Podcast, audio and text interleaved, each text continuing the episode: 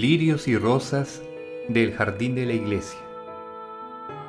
Rasgos infantiles de las vidas de niños y niñas santos, escritas por el padre Sendra, jesuita.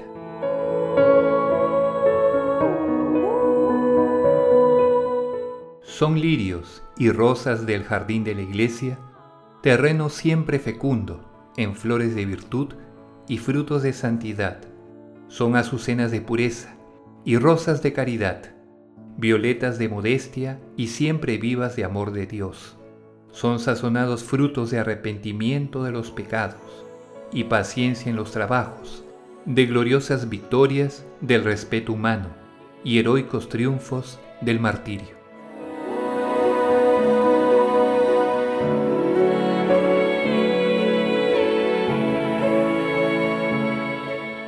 Santa Regina. Nació en la Alta Germania nuestra niña, y aunque hija de padres gentiles, no obstante, habiendo a los 15 años aprendido la doctrina cristiana, le encantó tanto su dogma y su moral que se hizo bautizar secretamente, y el mismo día, con voto de castidad, se consagró en cuerpo y alma a su divino esposo Jesús. No tardó en saber este cambio el prefecto imperial, y le ordenó comparecer en su presencia, para hacerla renegar de la fe o faltar a la castidad. Mas todo fue en vano ante su valiente declaración. Cristiana soy y esposa de Jesús, y con su gracia no faltaré a la fe ni a la castidad. Y aquí comenzó para la santa niña una serie de pruebas y tormentos, a cual más espantoso. La desnudaron para entregarla al placer de unos libertinos.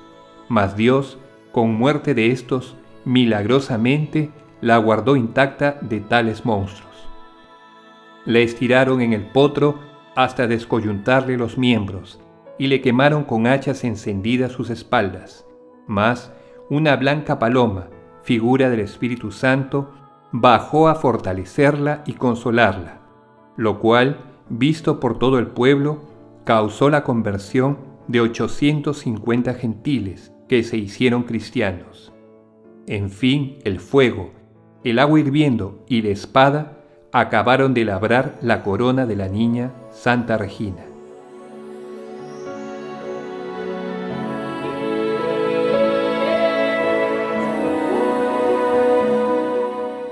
Querida niña, tú también eres cristiana y tu alma esposa de Jesús. Con su gracia no faltes a la fe y guarda como Santa Regina tu castidad.